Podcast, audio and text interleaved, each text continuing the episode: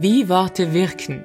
Das ist ein Podcast für dein berufliches und persönliches Wachstum. Menschen aus ganz unterschiedlichen Berufsgruppen erzählen über ihre Erfahrung, über ihre Sicht, wie Worte wirken, welche Kraft sie haben. Es geht also um effektive und effiziente Kommunikation. Viel Spaß! Heute mit Heidi Winsauer und mir gegenüber sitzt Berthe Klein vom Kinderconcept Store Herr und Frau Klein. Beate, aus deiner Erfahrung im Handel und auch früher als äh, Werbefachfrau, wie wirken Worte? Worte sind ja das mächtigste Kommunikationsinstrument, das wir als Menschen haben. Wir müssen uns nicht auf den Brunftschrei verlassen. Wir können Worte einsetzen, um Leute zu motivieren, etwas zu tun, um unseren Ideen zu folgen. Wenn Worte von Leuten mit, sag ich mal ganz platt, bösen Absichten äh, gut eingesetzt werden, dann können Massen in die falsche Richtung laufen. Wenn es jemand versteht, Worte einzusetzen für eine gute Sache, dann ist es äh, ein sehr, sehr starkes Instrument. Und mich begleiten Worte und Sprache, seit ich im Berufsleben stehe. Ich habe Werbung gemacht, zehn Jahre lang, war Werbetexterin in Wien, Barcelona, Berlin, war in London und habe, wie du gesagt hast, ich habe mein Geschäft eröffnet, Kinder- oder Familien-Concept Store nennen wir das. Und Kommunikation und Sprache ist immer noch eines der wichtigsten Instrumente, um, um dieses Geschäft zu betreiben. Mhm. Wie kommt man auf die Idee, wenn man große Werbung für große Brands macht, ein kleines Geschäft für Bedarf, wenn man Eltern wird, ein Concept Store zu erstellen oder zusammenzustellen. Wir haben in Barcelona gelebt zu der Zeit, äh, mein Mann und ich. Wir haben das Geschäft ja gemeinsam äh, gegründet vor 17 Jahren und waren als Werber doch recht erfolgreich. Also ich habe jeden Preis, den man haben will. Was heißt jeder äh, Preis? Also ich habe einen Kannenlöwen gewonnen. Interessanterweise mit einer Anzeige, äh, die keine Worte hat. Was war das für? Das war für Mercedes-Benz eine Anzeige für Reisemobile. Und das Bild war einfach eine verlassene Villa mit einem überquellenden äh, Postkasten. Eine, ein wunderschönes Haus, wo jeder gerne zurückgekommen wäre, außer er hat ein Reisemobil von Mercedes-Benz und da ist man dann einfach ewig unterwegs. Und es gibt einen goldenen, einen silbernen und einen bronzenen Löwen. Meiner ist ein bronzener Löwe. Ja, cool, oder? Ja, ich sensationell. Okay, also wirklich Karriere gemacht. Du lebst in Barcelona, tolle Aufträge, Mercedes und so weiter. Und dann kommt die Entscheidung, wir machen einen Concept Store für Kinderbedarf. Oder ja, also wir, wir haben Elternbedarf. Eigentlich ist der Elternbedarf, damit die ja, Kinder ja, genau. gut erzogen werden oder gut äh, wachsen können. Ja, oder angezogen sind, dass sie, sie nicht friert. Mhm. Wir haben beide einfach ehrgeizig in der Werbung gearbeitet. Ich bin schwanger geworden. Daraufhin einfach mal äh, habe ich habe ich Pause gemacht und das ist so wie in, in vielen Berufen, man braucht manchmal einfach einen, man muss heraustreten aus dem Ganzen und das von außen betrachten und dann merkt man, dass das gar nicht so groß und so wichtig ist, was man da gemacht hat. Und äh, wenn man ein Kind bekommt, ändert sich das Werteverständnis oder man beurteilt die Welt anders. Worum geht's denn eigentlich wirklich? Mhm. Und wir haben dann ganz viele Ideen gesponnen und wir wollten gerne etwas gemeinsam machen und haben vom Wiener Kaffeehaus in Barcelona über Automatenhotel, Pommesbude auf Bali, sagt mein Mann immer, es wäre alles möglich gewesen. Wir waren als, als Konzeptioner gut, aber sonst haben wir nichts gelernt. Und haben dann einfach irgendwie, ich glaube, auf einer Reise nach Amsterdam wo wir in coolen Concept Stores für Kinder waren und äh, wir haben davor drei Jahre in Berlin gelebt und da waren auch so kleine, coole Läden und gedacht, hey, das wäre doch nett. Und irgendwann haben wir dann den Entschluss gefasst und haben eigentlich schon begonnen, unsere, äh, eine, eine Location in Barcelona zu, zu renovieren und sind dann aber auch diverse Schwierigkeiten, weil wir dann, weil wir dann auch die Brandschutzbestimmungen äh, in Katalan bekommen haben und sie auf, in dieser Sprache ähm, berücksichtigen hätten sollen beim Umbau, haben wir gemerkt, dass wir, dass wir einfach da an unsere Grenzen stoßen. Und ich spreche fließend Spanisch, Französisch, Englisch, Deutsch und Vorarlberger Dialekt und ich komme mit Katalan einfach nicht, nicht, also mit den Sprachen komme ich nicht weit und ich, für mich ist Sprache immer ein, das muss nie perfekt sein, aber es ist immer ein Weg zu kommunizieren und ich versuche immer einen Weg zu finden, um zu kommunizieren. Und in Katalonien ist es so, dass sie sehr, sehr stolz aufgrund ihrer, ihrer Vergangenheit sind, weil sie ganz in der Diktatur verboten war. Ich verstehe die auch total. Möchten sie beim Katalan bleiben und äh, sprechen mit dir Katalan, auch wenn sie Spanisch sprechen könnten, natürlich. Und das äh, hat es einfach für uns wahnsinnig schwer, gemacht. Und dann haben wir überlegt, sollen wir nicht die Idee einfach umsiedeln und haben überlegt, gehen wir wieder zurück nach Berlin oder gehen wir zurück nach Wien, wo wir uns kennengelernt haben. Ja, und dann ist es Wien geworden. Mhm. Und in Wien ist die Idee groß geworden. Das ist 19 Jahre her. Ja, vor 17 Jahren haben wir ein kleines Geschäft eröffnet äh, auf 80 Quadratmeter und äh, wachsen seither so vor uns hin. Haben jetzt in Wien, sind wir schon umgezogen, haben da 600 Quadratmeter Geschäftsfläche, und es ist irgendwie ganz interessant. Ich habe also früher als, als Texter, ich hatte einen Stift und ein Blatt oder ein Laptop und jetzt haben wir Hubstapler im Lager und besitzen Rasseln ohne Ende und, und Dinge und haben uns da so einbetoniert und haben unser, ja, unser Nomadenleben, das wir die ersten Jahre unserer Beziehung geführt haben, einbetoniert. So schwer wie Quietscheentchen ist nichts. Vor 17 Jahren habe ich überhaupt keinen Mann mit Babytrage gesehen. Mittlerweile ist das Bild schon gewöhnt. Jetzt gewöhne ich mich dran, dass sogar Großväter sich das schon umschnallen.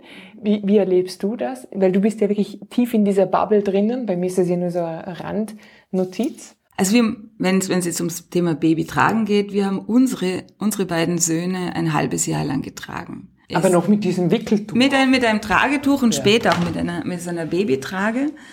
Und wir haben gemerkt, was das einfach mit der Beziehung zwischen dem, den Eltern und dem Kind macht.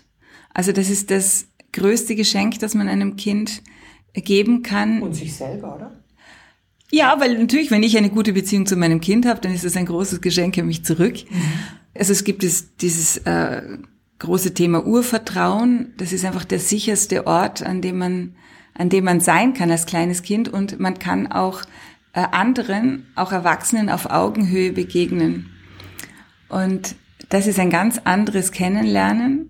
Und das ist auch eine ganz interessante, so ein kleiner Sidestep, das ist eine, eine interessante Art von Kommunikation. Ein Kind schaut dann immer auf den Elternteil, wie reagiert der auf diese fremde Person. Also wenn ich dich treffe und ich lächle dich an, dann weiß mein Kind, die ist in Ordnung, die Heidi. Mhm. Ja? Und also es braucht auch diese, diese Second-Hand-Erfahrung. Mhm. Klar. In dem Alter. Und da sind wir schon auch wieder bei dem, was wir heute schon hatten in diesem Gespräch, nämlich ohne Worte, weil Kinder beginnen ja erst im ersten Lebensjahr so ein bisschen brabbeln und so, aber ich sage jetzt mal, die ersten zwölf Monate kommuniziert Kind ohne Worte, sondern nur mit dem gesamten Körper und braucht dann die Eltern schon als, als Vorbild, als Miträder und wir machen eigentlich auch sehr viel mit Gestik, mit, mit Mimik, mit Lächeln und passt natürlich super mit dieser Trage, dass da ein bisschen über die Eltern der Blick auf die Welt kommt. Ja, ich, also das hat auch damit zu tun, dass diese Babytragen, die ergonomischen Guten, ähm, einfach auch viel an, einfacher anzulegen sind. Mhm. Man muss nicht einen Makramee-Kurs machen, um, die, um ein Tra Tragetuch zu binden. Das hat, das hat auch viele abgeschreckt. Und ich finde, man muss kein Hippie sein oder in einem, einem Zelt wohnen, um ein Baby zu tragen. Es gab es in allen Kulturen und wir hätten alle miteinander nicht überlebt. Und wir haben uns hier äh, in den westlichen Industrienationen ist durch das Ammenwesen auch dass diese ganze Information über das Babytragen verloren gegangen. Da wurde dann eher die Distanz zum Kind propagiert und deswegen hat man sich dann auch begonnen, in den 70er Jahren zu orientieren, wo, wo wird noch getragen und hat sich das dann aus verschiedenen Gegenden Südamerikas, Afrikas, Indiens geholt. Und wir haben versucht dann, also das war wirklich so ein, also nichts, wo wir, womit wir Geld verdient haben oder äh, Geld verdienen, das ist eher so eine Überzeug Überzeugungsarbeit, die wir da leisten. Ähm, versucht einfach äh, Tragen anzubieten, die dunkelblau sind oder schwarz oder beige. Und dass es einfach zum Style passt, dass man sich eben nicht überwinden muss, weil das ist wie mit einer lila orangen Jogginghose gehe ich mache ich keinen Sport.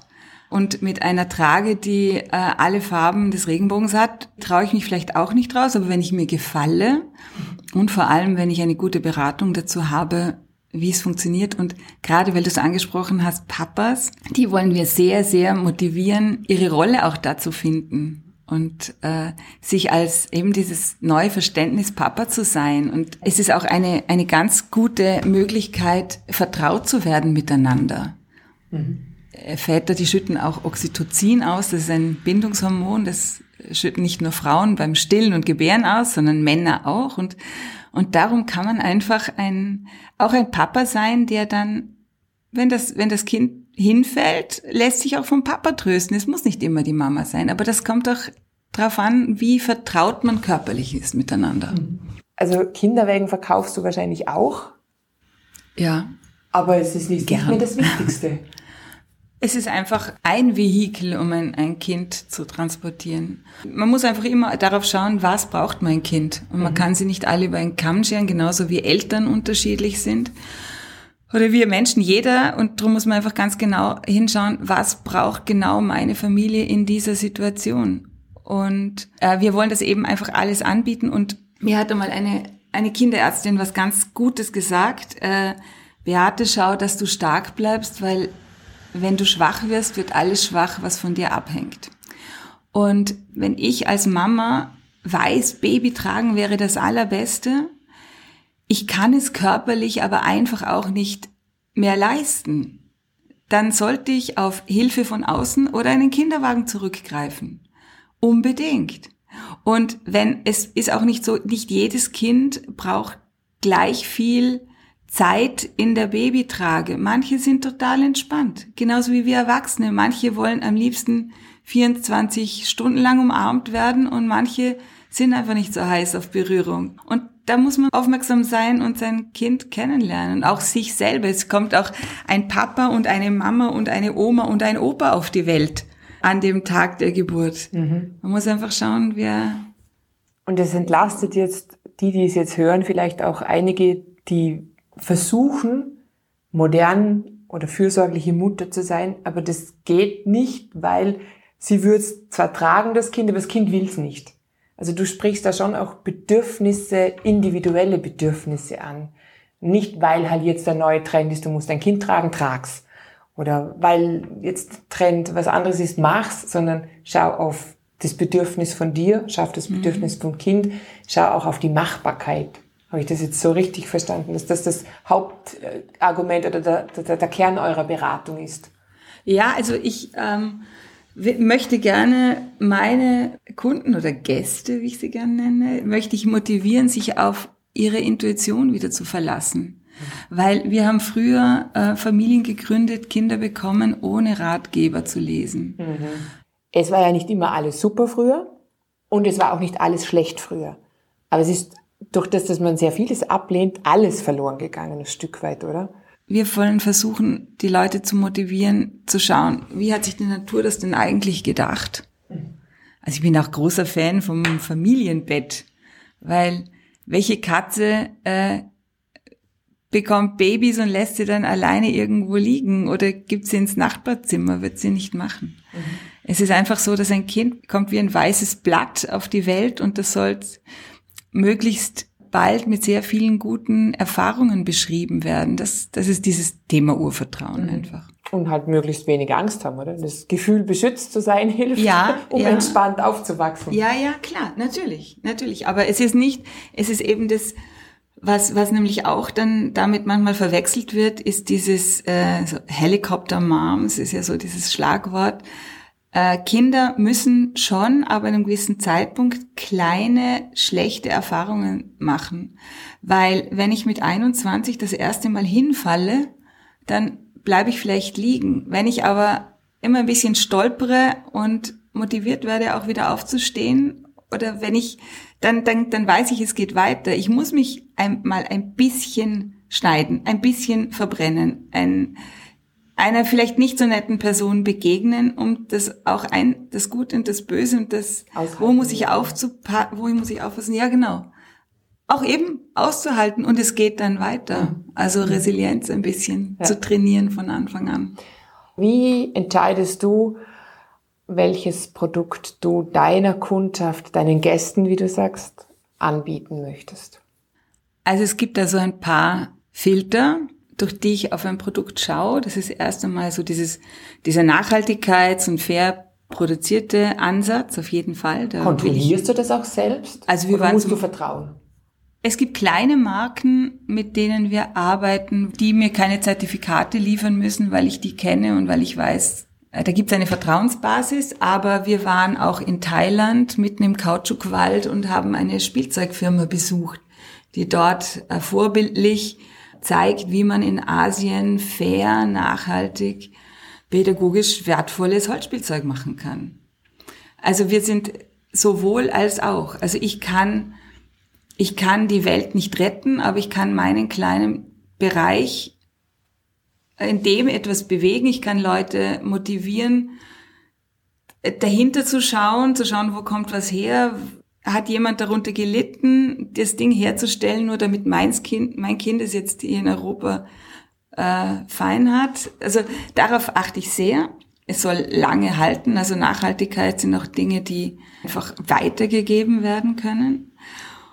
Und optisch muss es, muss es mir gut gefallen und mir ins Konzept passen, weil ich denke mir, die Zimmertür zum Kinderzimmer steht meistens offen, beziehungsweise erstreckt sich das Kinderzimmer sowieso in die ganze Wohnung.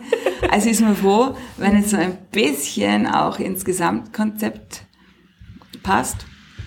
Also das sind so Kriterien, wonach ich auswähle und es ist immer so ein, ach, ich bin immer so glücklich, wenn, wenn, wenn Leute gerade in, in Wien bei uns in der, in der, im ersten Stock, das sind so, ist ein, ein Riesenloft, ähm, eine ehemalige Hutproduktion war das, glaube ich wenn die da durchgehen und da sind so kleine Mädchen an der Hand von der Mama und sagen, Mama, hier möchte ich wohnen.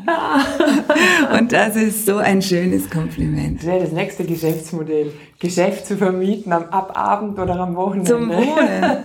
Ja, dass man einziehen will. Ja. ja. Schön. Wohin geht die Reise mit Herr und Frau Klein? Ihr habt jetzt ein äh, Riesengeschäft in Wien, eines in Dornbirn. Macht ihr jetzt noch mehr oder? Also, also wir werden unsere Energie in Online stecken, weil ich glaube, dass, oder wir sind überzeugt davon, dass der Handel nur dann langfristig eine Überlebenschance hat, wenn er beide Standbeine hat. Weil der Kunde oder die Kundin, die wollen einfach Dinge anfassen, die wollen irgendwo hinkommen, wo sie auch beraten werden.